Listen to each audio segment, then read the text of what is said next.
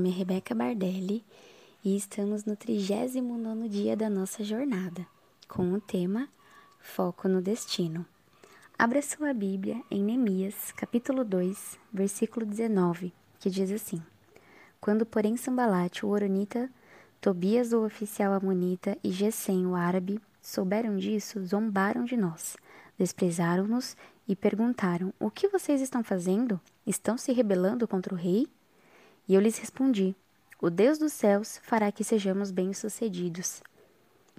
Bom, aqui só para te situar, aqui é quando Neemias ele se posiciona e ele é aquele que vai à frente, se coloca ali à frente para reconstruir os muros de Jerusalém. Nós falamos lá atrás um pouquinho sobre Neemias no, no começo dessa jornada, onde nós falamos da ousadia, onde nós falamos sobre como ele sabia o que ele, é, o que ele havia sido chamado para fazer, como ele tinha a, a convicção da sua identidade em Cristo. E aqui um pouquinho mais para frente, nós vemos o que? Alguns oficiais ali, algumas pessoas que zombaram do que eles estavam fazendo, falaram até que eles estavam se rebelando contra o rei sendo que não, sendo que ele sabia que ele deveria fazer aquilo e não o rei. O Senhor tinha chamado ele para reerguer Jerusalém e não o rei. Então ele conseguiu manter o foco, mesmo com pessoas à sua volta tentando distraí-lo, tentando fazer perder o foco, tentando fazer ele desanimar, ele perder ali aquele ânimo, aquele gás que ele estava tendo. E, e contagiou as pessoas à sua volta, onde pessoas se envolveram naquilo e o ajudaram a construir Jerusalém novamente e o ajudaram a cumprir o seu propósito.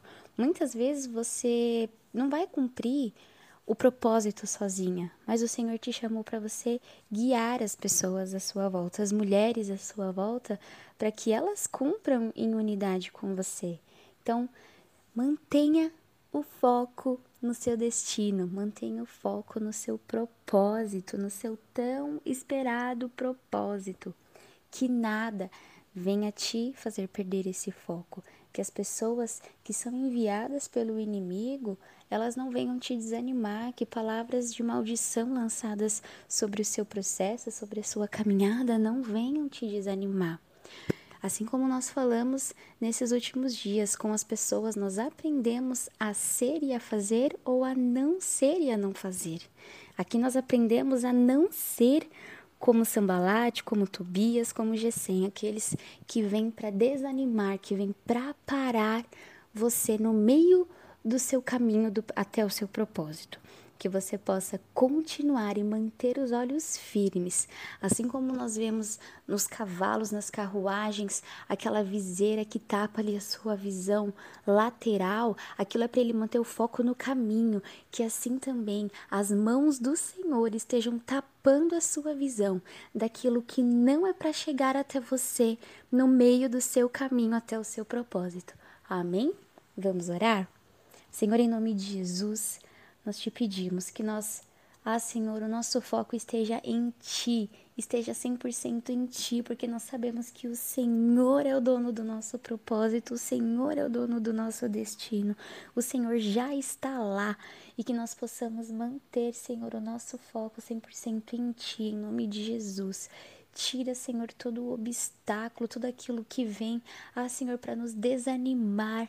Nós sabemos que há provações que vêm, sim, para trazer ensinamento, crescimento, maturidade em nós, mas há também aqueles que vêm para atrapalhar e que esses não se acheguem em nós, em nome de Jesus. Que ao finalizar essa jornada, nós possamos continuar seguindo firme no nosso caminho, no nosso propósito, em nome de Jesus.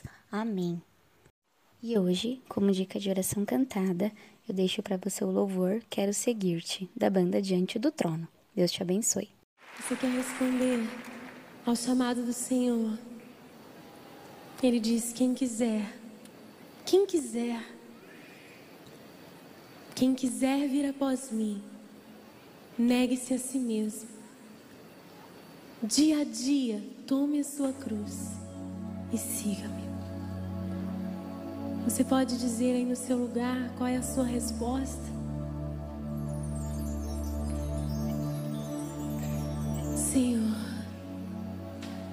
Eu quero, Senhor. Eu quero te seguir. Eu quero, Senhor.